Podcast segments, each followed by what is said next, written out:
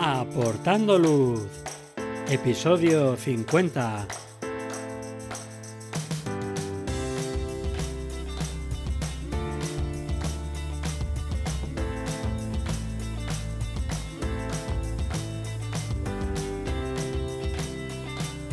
Hola, ¿qué tal? Bienvenidos a este nuevo episodio de Aportando Luz, el podcast en el que hablamos de fotografía nocturna, su técnica, consejos y equipo. Soy Javier Rosano, fotógrafo especializado en fotografía nocturna. Os recomiendo que os paséis por mi web javierrosano.com, donde podréis ver mis últimas fotografías, el blog con consejos y fotografías nocturnas explicadas y podréis también acceder a la formación online. Tenéis disponibles cursos para aprender la teoría, la iluminación, la composición o el procesado en fotografía nocturna. Pasad por la web y echad un vistazo a los cursos. En el episodio de hoy vamos a hablar de fotografía nocturna low cost.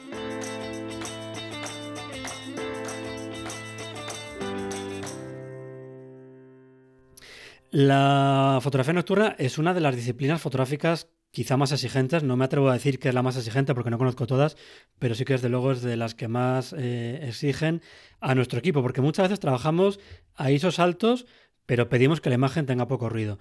Utilizamos diafragmas muy abiertos, pero queremos tener el primer plano y las estrellas perfectamente nítidas.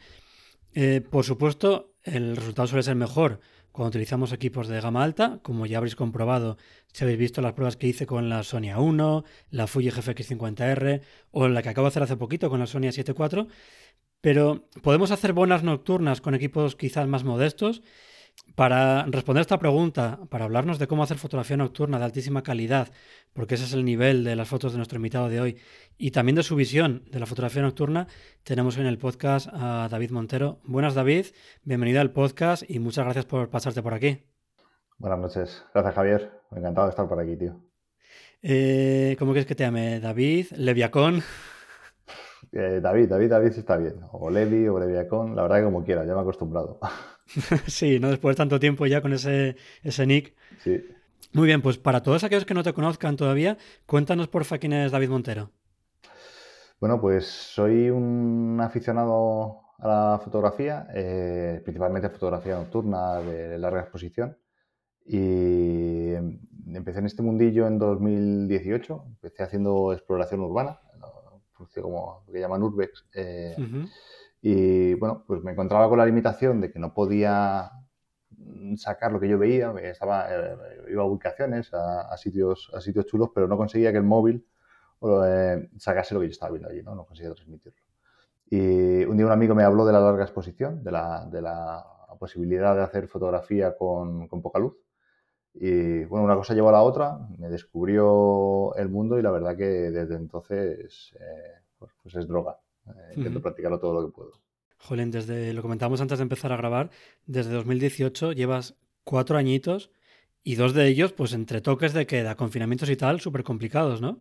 Sí, sí, sí. Bueno, eso, me, ha ayudado a, explorar lo que tenía aquí cerca, porque antes me hacía 200 kilómetros para hacer una foto y de repente, pues bueno, te fuerzas y buscas sitios a, a, 3 kilómetros para poder estar, estar tiempo en casa. Qué bueno. La pregunta esta de, em, la que suelo hacer siempre de cómo empezaste en fotografía nocturna, que tú ya la has respondido, eh, aunque siempre se repite, es muy complicado encontrar una respuesta que sea que coincida con una anterior y yo creo que tu respuesta no la habían dado nunca. O sea, tú empezaste en fotografía nocturna por el Urbex.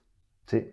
Qué curioso. Yo lo descubrí por una necesidad, porque te decía, no, no conseguía, no conseguía llevarme la foto del sitio y, fue como descubrí pues, la larga exposición y viendo fotografía de larga exposición, pues lo típico, ves una vía láctea, ves light painting y dices, hostia, no puede ser. Y, claro, comienzas a, a, indagar un poquito más, comienzas a ver todo lo que puedes hacer con la cámara y la primera vez que lo pruebas, pues alucinas. Claro, y yo creo que además suele ser al revés, porque empiezas en fotografía nocturna, bueno, de una forma o de otra, y acabas buscando localizaciones, te vuelves loco y quieres buscar alguna ruina o dónde está una estación abandonada o lo que sea, y acabas encontrando el Urbex, que mm, pues al final también hay secretismo sobre dónde están las localizaciones para que no se estropeen. Y es curioso porque tu trayectoria fue justo la contraria. Sí, o sea que entonces imagino que tu lista de localizaciones será mucho más grande, ¿no? Que, que la de un fotógrafo nocturno normal. Sí, lo que pasa es que muchas de esas localizaciones están en, zonas pobladas, donde a lo mejor tú puedes acceder de mm, día porque llamas menos la atención que no de noche. De noche nos ponemos con las linternas con los focos y, eh, bueno, se nos presenta la, autoridad enseguida. sí, ¿verdad? ¿Has tenido alguna vez algún, alguna visita inesperada? Sí, por supuesto.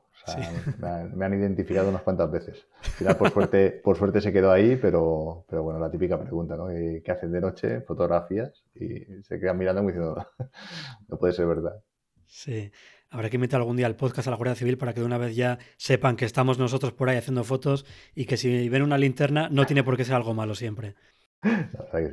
Muy bien, pues en la intro comentaba que he hecho nocturnas con cámaras top, que obviamente con esas es muy fácil conseguir imágenes con mucho detalle, pero claro, implica gastarse 3.000 euros o más, por ejemplo, con el caso de la Sony A1, de la Fuji, y es algo que no todos podemos o no queremos hacer, pero el no tener un equipo lo suficientemente bueno, em, además suele ser uno de los miedos que tiene la gente cuando se plantea empezar en fotografía nocturna, ¿no? Porque es que mi cámara no es lo suficientemente buena para trabajar a esos altos, es que, bueno, lo que sea.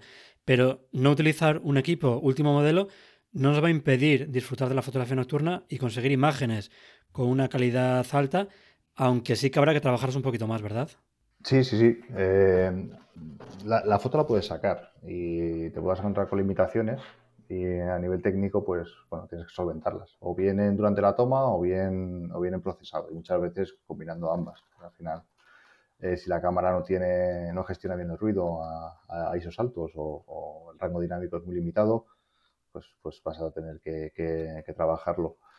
Yo con la cámara que empecé eh, fue una 450D la cámara de 2008, o sea, que yo pasarlo, eh, pasarlo de ISO 800 era una, osadía ya. Sí. Y, de ahí pasé a, la 200T, que fue ya con la que me metí más de lleno en la, fotografía nocturna. Y con una lente que era un Tokina, un, 1120. Ese, ese, era mi equipo y es con el que he estado haciendo fotos hasta, hasta hace unos meses y bueno, sigo publicando fotos de esa, de esa cámara. Es una cámara que, que, llegaba hasta de ISO hasta 1600 a ver, podía subirlo de ISO hasta, hasta 50.000, por supuesto, bueno, era, era, una fantasía aquello de, de, puntitos. Y, pero bueno, hasta 1600 digamos que el, el, ruido era aceptable, pero a partir de ahí ya, ya no podía subir. Y el rango dinámico, dos, tres pasos máximo, era, era lo que te daba el RAW. Entonces, bueno, pues, pues eh, con esas limitaciones estamos hablando de un equipo de, de, 700 euros. Entre cuerpo y, lente era, era, lo que tenía y con eso y con eso he trabajando hasta ahora. Y la verdad que lo solventas. Te, obliga a forzarte, te obliga a pensar cómo quieres, eh, cómo llegar al resultado que puedes tener en mente, pero, pero sí, sí se puede hacer fíjate, 700 euros, no estamos hablando de equipos, pues eso, que solamente el cuerpo ya, el de la 7.4 que estamos hablando antes, que cuesta ya 2.800 eh, euros, que es una barbaridad. Entonces, claro, trabajar con un equipo de 700 euros, incluido la lente, que no es poco, pues eso, no es un impedimento para hacer fotografía nocturna, pero sí que te obliga a lo que decías tú, ¿no? a tener en mente los problemas que tienes, a, las limitaciones más que problemas que tiene ese equipo y cómo poder solventarlos. Porque claro, con una cámara con un rango dinámico muy alto o que tenga ISO en variante, por ejemplo, te da mucha flexibilidad, pero ¿cómo cubrías tú esa limitación en el rango dinámico de tu equipo? Pues en el rango dinámico em, solía trabajarlo con haciendo distintas tomas. Eh, pues, pues, muy habitual que hiciera una toma para el cielo, donde exponía al cielo y luego para el suelo eh, hacía otra toma, pues cerrando un poquito más el diafragma o, bajando ISO. Esto me, permitía colocar luces, porque si quería hacer una vía láctea, ponía 1600 de ISO, eh, tenía que iluminar muy poquito eh, o dejar unas luces muy, muy tenues, porque si no enseguida se quemaban. Era, complicado, tú lo sabes, dejar una luz con, un ISO alto es, hmm. es, un quemazón casi seguro y eso las conseguía recuperar. Entonces empecé a hacer dos tomas, una toma para el cielo y otra para, y otra para el suelo. Y luego en Photoshop las, las unía, una máscara de capa. Eh, intentaba que no hubiera muchas ramas por el medio, que luego aquello ya, ya se complicaba, pero, pero, pero de esa manera conseguía salvar el, rango dinámico. O por ejemplo, si, se había aquí iluminar una, una vivienda y pues, las luces que tenía estaban, eran demasiado altas, pues a lo mejor hacía una foto para, para las luces y luego otra para, para el ambiente. De esa manera iba salvando. Evitaba que se me pastaran las sombras y evitaba que se me quemaran las luces. O sea que al final entonces tampoco requiere mucho más trabajo salvar esa limitación del rango dinámico. Y luego también pasa algo parecido con el ruido. Em, porque al final pues trabajamos con ISOs altos, sobre todo si quieres sacar la vía láctea. Eh, ¿Qué opciones utilizabas tú o sigues utilizando para trabajar con escenas de poca luminosidad y con poquito ruido en la imagen final? Pues ahí principalmente el apilado, eh, sin rima. El, Un saludo para Iván. Un saludo para Iván, sí. Eh, solía disparar, bueno, lo máximo que, que da la cámara, eh, que, me, permitía el, nivel de ruido que yo, que yo quería. Eh, y hacía unas 10, 15, 20 tomas dependiendo la, la escena. Intentaba, intentaba pues, pues bueno, eh, luego hacer un apilado, o si era para el suelo, a veces lo hacía directamente, una, una, vez lo hago también, directamente en Photoshop, con, convirtiendo las capas en objeto inteligente eh, y, luego, y luego usando mediana. Y para cielo, pues C4, que es un programa gratuito que te permite apilar, apilar por ejemplo, las fotos de, de Vía Láctea, te reduce el ruido una barbaridad y te da un detalle brutal a la vía. De esa manera también puedes salvar esas limitaciones que pueda tener el equipo que luego un procesado y de forma muy, muy rápida y sencilla. Sí que te lleva a hacer esas 10, 15 tomas en, el campo, que un ratito más. Bueno, al final son tomas de 15, 20 segundos, no es que estés, no es que estés mucho rato y te llevas una foto con una calidad muy alta. Y mm, aunque no sería tan low cost, ¿te has planteado la opción de usar el tracker o no quieres abrir ese melón y meterte por ahí? Todavía estoy recuperando puntos en casa después de cambiar de equipo. es verdad que ha sido muy reciente. No he hecho el año todavía, la verdad. me, llama un montón la atención eh, los resultados que, estoy viendo de los que estáis trabajando con el tracker. Es una pasada ver, ver Orión, esas nebulosas. Pero bueno, de momento, de momento no, no, no quiero dar ese paso porque, porque ya me echarán de casa. Es que además, después de ese paso, luego viene otro que es el de astromodificar la cámara para captar todos esos colores que son más tenues que se están perdiendo por culpa del filtro. Y, los filtros, ¿no? Eso es. Y ahí sí que entras en un mundo que, vamos, esto sería todo menos low cost, este episodio. Muy bien, y luego eh, hemos hablado de la parte del cuerpo de la cámara y respecto a la iluminación que aportas tú, eh, ¿hay que invertir también mucho dinero en linternas, en cacharritos de, que emiten luz? ¿O se puede hacer también de una forma más o menos barata? Yo, empecé también muy low cost. Apliqué la máxima hasta del Kipik Putre desde, el día 1. Eh, es que el, primer equipo que tenía, la 450D, lo perdí. me robaron la mochila con todo el material. Vaya. Entonces, quería, volver, quería volver a empezar, pero era, era una inversión brutal. Pues se llevaron disparadores, flash, internas, la, cámara, la lente, todo. Entonces, bueno, por eso fui decidí comprarme una cámara que me costó 400 euros. El Tokina lo compré de segunda mano por 300, ahí tienes los 700 que te decía al principio. Y con las linternas empecé poco a poco. Em, por ejemplo, ahora tengo focos de estos LED RGB regulables que van, que van de maravilla, son una pasada. Pero el primer año me lo. Bueno, y aún todavía van en la mochila con las luces estas redondas RGB, que tú has hablado en algún, capítulo de ellas, de estas de Amazon, sumergibles. Y eso es, una, eso es una maravilla. Ocultan poco, llevan pilas, llevan mandos y, nada, que por, 10-15 euros tienes, tienes para empezar a iluminar. Yo soy una linterna fría. La linterna fría sí que, sí que me costó un poco más hacerme con una que no tuviera demasiado dominante. Eh, al principio, vas probando de un chino a otro una linterna de esta de 3, 6 euros, que, con linternas de esas puedes empezar a iluminar y, luego las puedes filtrar. Un par de ellas, si no quieres tener linternas de colores, pues con un filtro, con un gel, las puedes filtrar y, conseguir pues, el cálido si no tienes una cálida o, algún color que quieres aplicar en las fotos. Entonces, pues en realidad con, una inversión de unos 20, 30 euros tienes para, las luces de RGB y, un par de linternas, con eso puedes empezar a iluminar y hacer cosas súper interesantes. luego ya poco a poco eh, ves que necesitas. Yo no recomiendo que tampoco que, te compres cuando empiezas a iluminar, eh, que te vas a una Fenix, sea, son 80 euros, una LED Lenser. Bueno, prueba primero a ver qué herramientas vas a utilizar, si te sientes cómodo con una linterna, si te sientes más cómodo utilizando focos. Y una vez que sepas qué tipo de herramienta vas a usar, pues ya, ya decides invertir. Sí, comparto contigo ese consejo, el de empezar poquito a poco y luego ir viendo lo que te hace falta, porque no sé si fue mi primera linterna o si no fue la primera, fue de las primeras, fue una LED Lenser fría. Hmm. Yo no suelo utilizar casi nunca iluminación fría y entonces es la linterna que utilizo cuando voy por un camino para iluminar el camino. O sea, no para la, fotografía nocturna, sino para mientras voy andando. O sea, que ese es el uso que le doy a la linterna más cara que tengo. Llevas una buena linterna para iluminarte, sí, señor. Desde luego, desde luego. Las que utilizo para fotografía, esas sí que son baratísimas, pero para caminar, esa cosa es seria ya.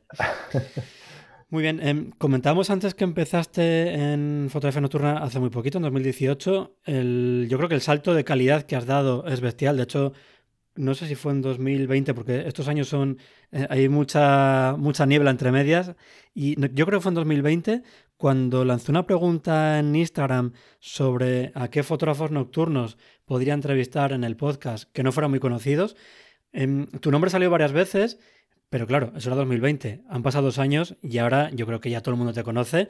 ¿Qué crees que es eh, lo que ha hecho que evoluciones tan rápido desde que empezaste hasta ahora? Pues, eh, a ver, yo diría, yo diría que, las salidas, la práctica continua. Eh, aún en pandemia he intentado salir todo lo que podía. Cuando no se podía salir, que estábamos encerrados esos, esos meses, pues me puse aquí en casa a iluminar muñequitos, a hacer figuritas, a, probar eh, herramientas, a planificar también. Eh, aproveché para hacer muchas planificaciones. Algunas las pude cumplir, otras otras seguíamos encerrados para cuando, para cuando estaba planificada el hito, pero... Qué rabia da eso, ¿eh? Sí, sí, sí. Pero, pero bueno, así, así cuando nos soltaron, pues yo ya tenía planificadas todas las vías de, de todos los fines de semana hasta, hasta octubre, lunas, eh, tenía, tenía ya un repertorio de, a, tope. Y pues, pues bueno, saliendo casi todos los fines de semana e incluso algunas veces hasta, hasta un par de días. ¿no? Sales el viernes y sales luego el sábado otro, otro ratito. Y así es como, como he ido aprendiendo. Sí que hay una, hay una parte que me ayudó bastante, que hice un taller de, de edición. Esto me ayudó sobre todo a, a aprender a lidiar con, con, las capas, un poco lo que comentaba antes, ¿no? Cómo salvar el rango dinámico pues haciendo un par de tomas. al principio no, no, lo entendía, no, no, me entraba en la cabeza cómo, cómo hacer eso y, bueno, pues sí que me ayudó a, sacar más rendimiento de la cámara y, de, las, de, las, escenas que montábamos, de las iluminaciones. Y hablabas de que practicas mucho. ¿Tú tienes la sensación cuando llevas mucho tiempo sin salir, no sé si también te pasará a ti, que te da la sensación de que como que estás oxidado y que vas a llegar al sitio y no vas a saber ni coger la linterna o cómo iluminar, eh, que te va a fallar algo? A mí me pasa al revés. Cuando estoy mucho tiempo sin salir, salgo motivado de vamos, vamos, vamos, llego al sitio y digo, Uf, me voy a tomar la cerveza ya. Antes, de empezar. me, cuesta arrancar. Cuando yo, estoy un tiempo sin salir, luego me cuesta arrancar. Luego ya me vengo arriba, pero, pero sí que es algo súper motivado. Es como cuando te dicen que hay una película muy buena en el cine, que vas súper emocionado a verle cuando llega y dices, a lo mejor las expectativas eran más altas. Claro. A mí me pasa, me pasa eso. ¿Y qué es más importante para ti en tus fotografías? O sea, al final está claro que si una de ellas cojea, la fotografía deja de tener mucho sentido, pero ¿a qué le das más peso? ¿A la localización, a la iluminación o al procesado?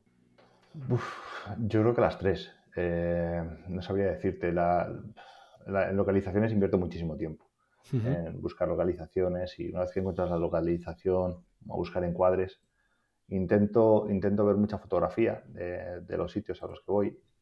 Procuro que no sea nocturna, porque, porque si es nocturna sí que al final te, influencia, pero por ejemplo Google, pues la foto de los usuarios es un sitio que está etiquetado en Google, pues, pues muchas veces los usuarios ven encuadres que, que tú ya a lo mejor no ves. Y, y hace la foto con el móvil, vale, perfecto, pero, pero tú ya vas con una idea, ya sabes que eso puedes hacerlo. Entonces, en localizaciones invierto mucho. Busco, busco sitios que tengan poca contaminación, que tengan, que tengan textura en las paredes. Eh, luego, en el sitio invertimos también bastante tiempo en preparar la iluminación. un montón de pruebas. Una foto, pues, pues mismo que te pegues una hora entre que pues si ves cómo iluminar un lado de la fachada, ves cómo iluminar el otro, cuentas los segundos, cuántas pasadas tienes que darle, la coreografía, que al final es como un baile, ¿no? Cuando claro. das al botón de la, de la cámara, eh, pues bueno, tengo que estar aquí, luego dar cinco pasos para allá, luego dos pasadas aquí a esta pared, luego cambio la intensidad de la linterna. Y ahí invertimos un montón de tiempo, es la parte, la parte divertida. Y luego en edición sí que también eh, cada vez le estoy cogiendo más el, el, gusto a editar. Eh, al final pongo un límite, ¿no? Normalmente pues le dedico pues una media hora, una hora de, edición a, las fotos finales. A lo mejor si haces cinco fotos, a una le dedicas un poquito más de cariño, al resto pues, pues pasar un poquito más por encima. Pero sí que se nota cuando le dedicas eh, tiempo a la edición de la foto, le puedes ganar, le puedes ganar muchísimo. Hmm. Sí, eso es. Si hay al final algo que, desde mi punto de vista, caracteriza tus fotos, es la iluminación, eh, no solo porque siempre está presente, porque yo creo que hay poquitas fotos ¿no? que, en las que no hayas aportado iluminación, sino también por lo impresionante que es para mí esa iluminación. ¿Empezaste ya en nocturnas iluminando cuando hablabas eso del Urbex o simplemente dejabas la cámara poniendo más tiempo pero tú no aportabas eh, iluminación en ese momento? Eh, la primera foto fue sin iluminación. Recuerdo que era, era, una casa, había una mesa, había como muñecos. La típica foto Urbex, ¿no? sí. los muñecos que son, tienen aire este tétrico. Y, y sin iluminación, pues pues sí estaba bien, pero, pero le faltaba algo. Entonces, pues el compañero sacó una linternita, tenía una mínima, una, mínima light además, comenzó a darle luz, aquello comenzó a hacer sombras y, aunque la foto era un horror, pero, pero ostras, aquello ya, era otra cosa. Entonces ya, ya, pensábamos en llevar la cámara y llevar linternas también. Eh, digamos que casi desde la primera foto comenzamos a meter luz. el poder crear ambientes, el poder crear escenas que no, que no existen allí o ocultar cosas que, tú lo comentabas en uno de los últimos podcasts, ¿no? que, al iluminar te permite, pues, pues, si el sitio no es bonito, pues esto, esto no lo saco porque no le doy luz. Eh, o pongo un personaje aquí y hago que esto, esto de repente pierda protagonismo ¿no? y, y guío la mirada por, por otro lado. Y en ese proceso en el que estás haciendo fotografía, empezando con la parte de Urbex, empiezas a meter luces, eh, descubres un mundo nuevo ¿Y hay algún momento en el que dices, mira, mm, casi me gusta más la parte de la fotografía con iluminación que el Urbex? ¿Y llegaste a dejar el Urbex o es algo que todavía sigues haciendo? No, ahora prácticamente lo he dejado porque, porque el tiempo es limitado. Tengo, soy padre de familia, eh, tengo dos pitufos y, bueno, y el trabajo, ¿no? que, al final me ocupa un montón de horas a cabo del día. Pues ya, ya, ya, era mucho. Urbex, foto y demás, ya, ya, era mucho. Al final sigo practicándolo de alguna manera con, con la fotografía nocturna porque la mayoría de las ubicaciones que, que suelo buscar, pues, pues no dejan de tener un poco de ese espíritu. Te vas un poquito antes, pues, con luz de día para explorarlo, para ver que no haya, agujeros, no, el techo esté bien, que te puedas mover. Así que más o menos ahí mantengo las dos cosas, pero, pero mucho más foco la fotografía nocturna. Es súper creativo, la verdad que a mí yo creo que lo que más me engancha de la fotografía es la, creatividad que puedes despegar y puedes hacer lo que, lo que tengas en mente. Eso es. Y cuando iluminas, ¿Qué buscas con esa iluminación? Eh, ¿Resaltar texturas? Eh, no sé, generar algún contraste tonal? Mm, ¿Llamar la atención sobre algo de la escena o un conjunto de todo? Pues es un conjunto de todo. Em, pero antes de iluminar siempre me gusta imaginar, pues, pues, pues una vez que, busco el encuadre eh, y observo el sitio, intento ver qué puedo sacar, ¿no? O qué puede, qué puede resaltar más. cómo dirigir o cómo meter al, espectador dentro de la fotografía. Si es un sitio que, que me transmite miedo, pues intento resalzarlo. Entonces, a lo mejor intento buscar unas sombras eh, mucho más duras, unas texturas mucho más contrastadas en el primer plano, que vayan, que vayan perdiendo, perdiendo definición hacia el fondo, ¿no? un poco que, te conduzcan hasta allí. Si me admita ¿no? que a lo mejor pues, no buscas ese sentimiento de, miedo, pues, pues, a lo mejor planteas una iluminación más, eh, más trasera, más que parezca que, que desprende cierto brillo, para que como que te atrae. Eh, bueno, eh, al final, dependiendo la, la, ubicación, intentamos imaginar en la cabeza qué, me transmite, si es miedo, si es, esperanza, si es o si me pide un personaje. Hay veces que el sitio me gusta, pero no. Bueno, pues, pues metes un, personaje o, metes un posado y, y, salvas la fotografía, le das algo de interés. Y a la hora de elegir un sujeto, em, ¿qué es lo que más sueles buscar? un árbol, una ruina, un coche, algo que te llame más la atención y, a la hora de abrir Google Maps eh, vayas buscando más eso? Eh, pues fíjate, árboles, árboles, yo no sé si tengo alguno, ¿eh? ahora, ahora que lo dices, están porque están alrededor de las cosas, pero... pero, no, es el sujeto principal, ¿no? No, no, no, ni siquiera el de Malacuera, que es que es súper conocido, ni siquiera estaba allí. me suele, suelo buscar ruinas, suelo buscar piedra piedra o chatarra, básicamente. Por los coches porque, porque me encantan y lo que pasa son muy complicados de, encontrar. Y, la piedra porque me gusta mucho la distorsión de los angulares y siempre busco un edificio grande con mucha textura, pues ahí me suelo encontrar iglesias, castillos, este tipo de, ruinas que, me encanta hacer fotos. Estaba echando un vistazo ahora a tu Instagram y no he encontrado ninguna. Lo más parecido que he encontrado ha sido un cardo, pero es diurna, no vale. ya, ha sido hasta abajo, ¿eh? Casi me hago un largo, sí, en tu cuenta. sí, sí, esas son de, la pandemia. Me puse a hacer macro en pandemia, tío. Sí, también. estaba desesperado por hacer fotos, no sabía qué hacer. ya le dabas a todo. Y una localización eh, en España para fotografía nocturna que te guste muchísimo. Una que ya hayas estado y otra que, sea tu sueño para poder visitar y hacer fotografía nocturna allí. Pues, eh, a ver, que haya estado el, Castillo de Almenara, de Puebla de Almenara, está ya un par de veces. Eh, y me encanta. La verdad que por dentro, por dentro es una pasada, tiene un montón de agujeros, tiene unas piedras espectaculares. Y por fuera también es un sitio muy bonito donde le cae la vía por detrás. este verano estuve, estuve allí, eh, hicimos la vía. Yo es de la, primera, de las pocas fotos que tengo sin iluminar, que comentábamos antes, que, la foto no era azul y, y, vía láctea. Y, sitio donde no he estado, pero, pero me gustaría ir, es el monasterio de Cesuras, en, Galicia. Es un sitio perdido en mitad del bosque que un montón de ideas que hacer ahí. Por supuesto, no es para hacer cielo, no es para hacer vía, pero, pero para hacer escenas es un sitio que me, llama un montón la atención. Qué bueno. Muy bien, pues ya estamos terminando, eh, pero antes quiero contar que cuando me estuve documentando para este episodio, estuve bicheando por tu página web y tienes un blog increíble que no conocía, donde compartes cómo has hecho cada fotografía, ¿verdad? Sí, es un proyecto que empecé hace un par de años y bueno, intento mantenerlo Siempre que puedo subo, subo alguna foto, algún artículo con, la fotografía y un poco explicado el proceso, los materiales que he utilizado, eh, los datos sexy y, bueno, las cosillas que, me resultan interesantes las voy poniendo, las voy poniendo ahí. Sí, a ver, no, no, le doy mucho bombo. No. Bueno, pues está bien ese trabajo que haces porque mm, lleva su tiempo, su esfuerzo y seguro que a, la gente que está empezando o a la gente que lleva más tiempo también, le encanta. A mí me encanta también ver esas cosas, ver cómo, cómo trabajas cada foto y es, un puntazo ese trabajo que haces. ¿Y cuál es tu página web? Pues es dmdfotografía.com. ahí, ahí es, el, es, el, blog, están las fotos y, bueno, también hay un vídeo de algún timelapse de estrellas. Ahí, es un poco popurrí de todo. Qué bueno, pues nada, ya sabéis, les dejaré el enlace en las notas del programa.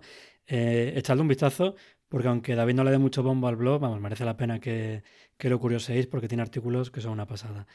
Y luego, eh, por redes sociales, ¿en cuáles te mueves? Porque tenemos tantas que hay que elegir, no, no nos da para todo. ¿En cuáles estás tú? Pues estoy en más de las que, de las que me da la vida. Cuando empecé hice, hice todas, hice, principalmente estoy en Instagram, como Leviacon. Eh, o si lo dejan, mejor dejarlo en las notas más que deletrearlo. Sí, no, también lo podré decir, no te preocupes. y, bueno, con el mismo nick estoy, estoy en Twitter también, que me hice Twitter. Tenía la cuenta de Twitter hace un montón de años, ahí dormida, y, bueno, ahora este último año que parece que se ha comenzado a mover con la caída de Instagram y de Facebook y demás, pues, pues ahí voy, voy subiendo alguna cosilla también. Tengo cuenta de 500 píxeles, pero básicamente para, para, compartir las fotos y no, no casi no interactúo. Sobre todo redes sociales, Instagram o Twitter. Muy bien. Pues nada, David, me ha encantado charlar contigo. Eh, me ha encantado también que te hayas pasado por el podcast. Y nada, muchísimas gracias por este ratito que nos has dedicado a todos. Nada, gracias a ti, Javi, porque como te decía antes, se me, hace súper raro estar hablando contigo después de escucharte tantas veces en el coche. Así que gracias por, por la oportunidad, tío. Encantadísimo, David, de verdad. Un fuerte abrazo. Venga, nos vemos. Chao. Y hasta aquí este episodio en el que hemos hablado de fotografía nocturna low cost. Si os ha gustado este episodio, suscribiros para no perderos los próximos capítulos y si queréis colaborar para que el podcast llegue a más gente, os agradeceré vuestros me gustas, valoraciones y comentarios. Muchísimas gracias por escucharme y por vuestro apoyo. Hasta el próximo episodio.